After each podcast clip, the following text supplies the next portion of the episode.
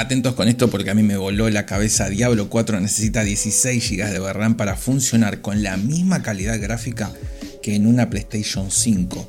Y a esto me refería con que las consolas están muy por encima en prestaciones para juegos que eh, un PC en un video que hice anteriormente. Y por esto decía que se terminó cumpliendo la fantasía de todos los jugadores de PlayStation ya es una realidad que las consolas son más potentes que una PC estándar de hoy en día. Siempre se decía que PlayStation era más potente que una PC, esto hasta la PlayStation 4 que empezó a verse más información, pero antes de esto muchos pensaban que una consola era más potente que una computadora estándar en la época de cada generación de consolas. Los PC gamers sabíamos que esto no era así, es decir, siempre que salen son un poquito más potentes, pero las computadoras siempre terminaban eh, haciéndole sombra en un año o dos.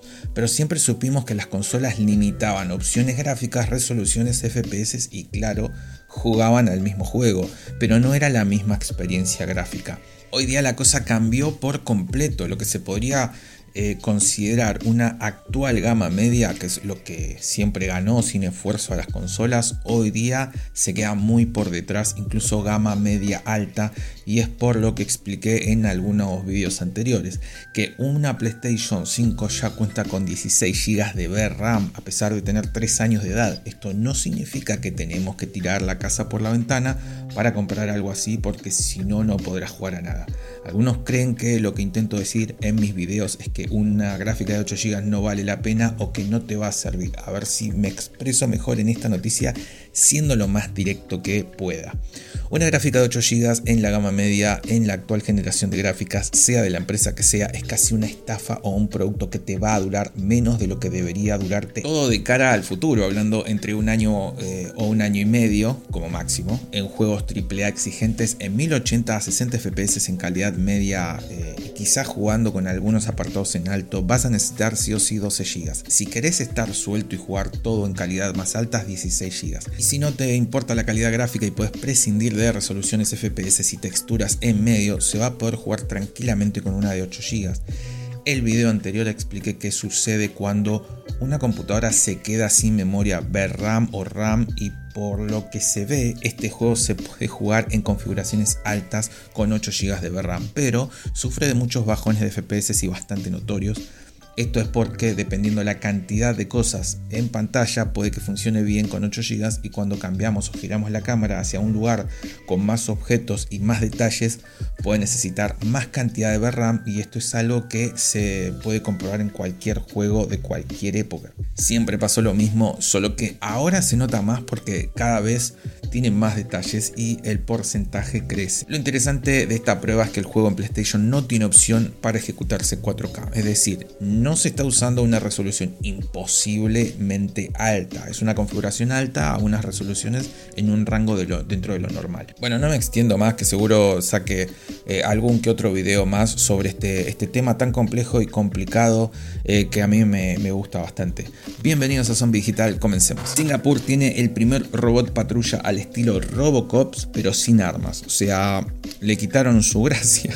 Primero decir que para todos los fans de Robocop, que son pocos, eh, pero quédense tranquilos que el título está muy mal, porque Robocop no era un robot, sino una mezcla de robot y humano, y no hay humanos dentro de los robots de Singapur, que sería muy creepy, más de lo que ya es la noticia. Saliendo un poco del chiste, cada vez hay más cosas que me recuerdan al juego Homefront. No sé si alguien lo jugó, no, no es muy popular, pero está bastante interesante. No tanto por la trama, el juego trata de un mundo futuro distópico, como siempre, en el que por medio del cliché de los militares malvados tomando el control del mundo, se hacen con el control de Estados Unidos. Hasta acá es algo típico, pero se da una asfixiante realidad en la que estás controlado por diferentes tipos de robots en la calle. Cámaras de seguridad, drones y algunas otras cosas como soldados reales, lo cual dependiendo de la hora, el toque de queda y cosas como esas podrá ser más complicado salir y tendrás que evadir obstáculos hackearlos o destruirlos sin que nadie te escuche o vea. Cada vez que salís a la calle es bastante difícil sobrevivir y esto de la inteligencia artificial y los robots en las calles cada vez me hace acordar más y más a ese juego. No porque esté pasando algo similar, sino porque veo un camino cada vez más posible de que eso termine sucediendo en menor o mayor escala. Eh, si no lo jugaron, se los recomiendo, no es un juego exigente y tiene un apartado gráfico más que aceptable por, lo poco que pide. Es un juego del 2011 y, y, debe estar regalado en Steam y más si lo compras en días de rebaja. Vamos con la siguiente noticia. Un estudio revela que los trabajadores que utilizan la IA sufren de soledad y alcoholismo.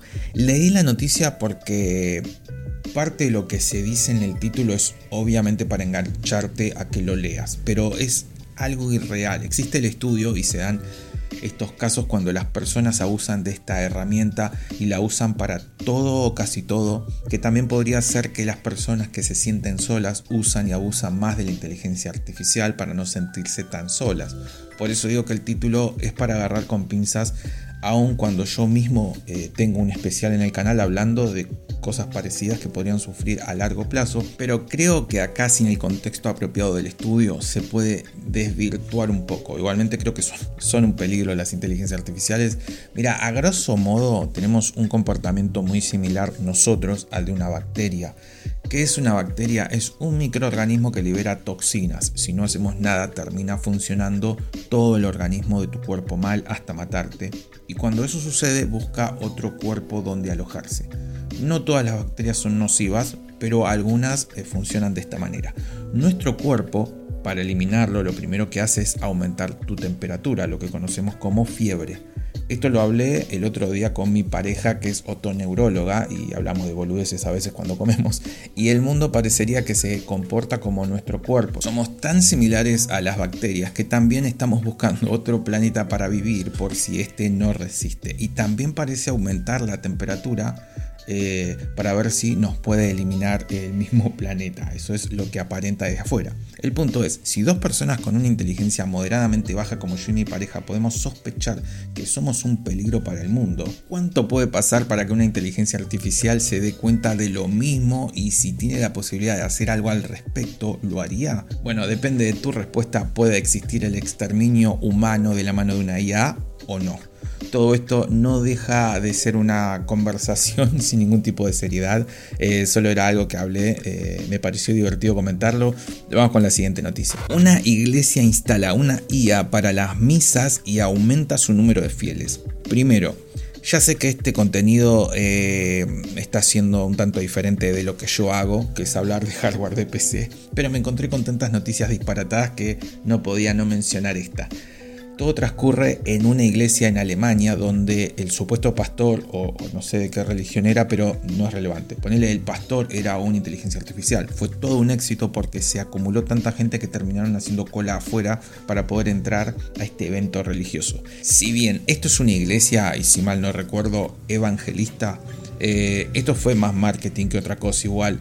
Eh, no me extrañaría nada que se creara una religión y que Dios eh, súper poderoso sea nada más ni nada menos que una inteligencia artificial. Obviamente con un humano detrás, pero la cara visible de todo sería una IA. No me extrañaría nada. Ya tuvimos un partido político, eh, eh, no sé si sigue estando, creo que fue en El Salvador.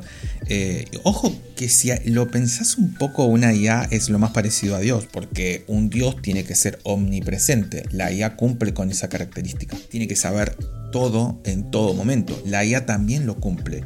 Dios lo sabe todo.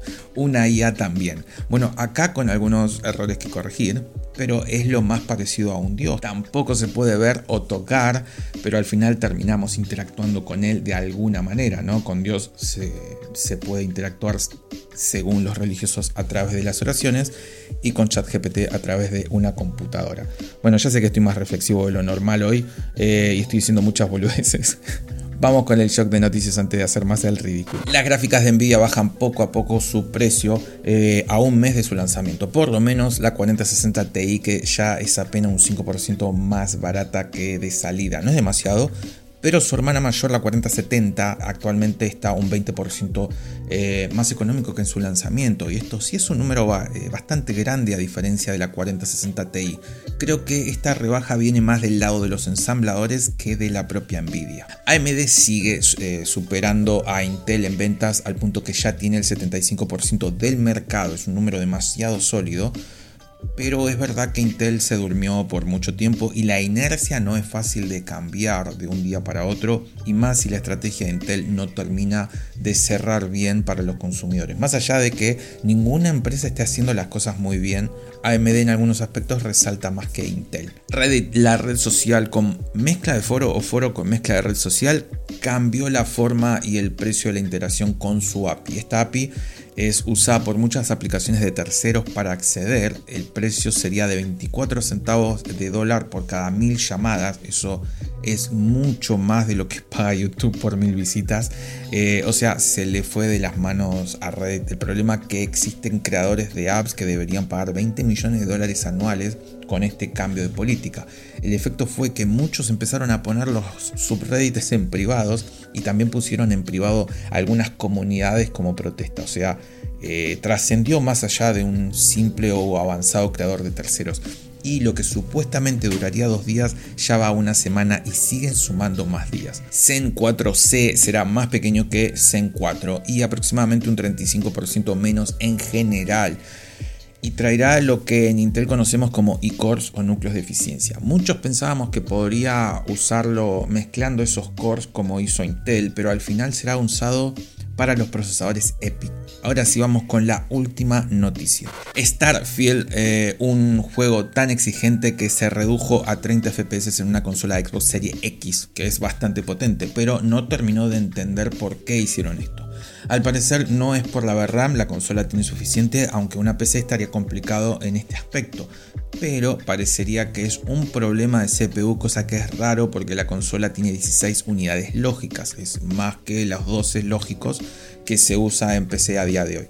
Entonces lo que estaría limitando a Starfield para que bloqueen los FPS a 30. Según Digital Foundries, gran portal de tecnología y reviews, dijo que no es un tema de optimización del juego, sino que es por la elevada cantidad de NPCs que existen en el juego y eso genera una sobrecarga muy elevada en la CPU. Mirándolo así, parece que este juego realmente necesita mucha potencia para moverse de manera óptima. Y quería mencionar que Hace poco vi un canal estilo podcast llamado Moore's Law is Dead, creo que se pronuncia o, así se llama, lo voy a dejar en la descripción, donde entrevistan a Dave, no dice el apellido ni dónde trabaja porque quiere ser anónimo, pero trabajó con el motor gráfico Unreal 5 y Unreal 4 y explica de manera bastante detallada que actualmente existe la tecnología para crear juegos realmente realistas, pero los 8 GB de VRAM en las gráficas están siendo un lastre. Realmente da muchos detalles interesantes que da para un video aparte que seguramente haga, porque me interesa bastante este cambio de generación en juegos AAA y cuáles son las diferencias. ¿Por qué empieza a ser un lastre los 8 GB?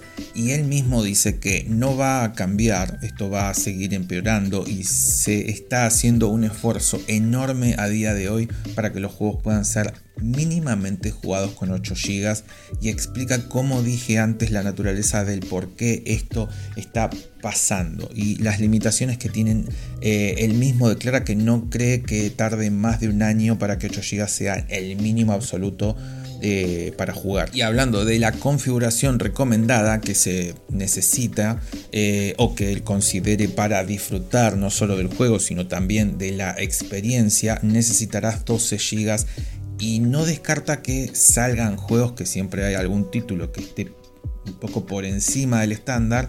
Pasó con Crisis, pasó con GTA V.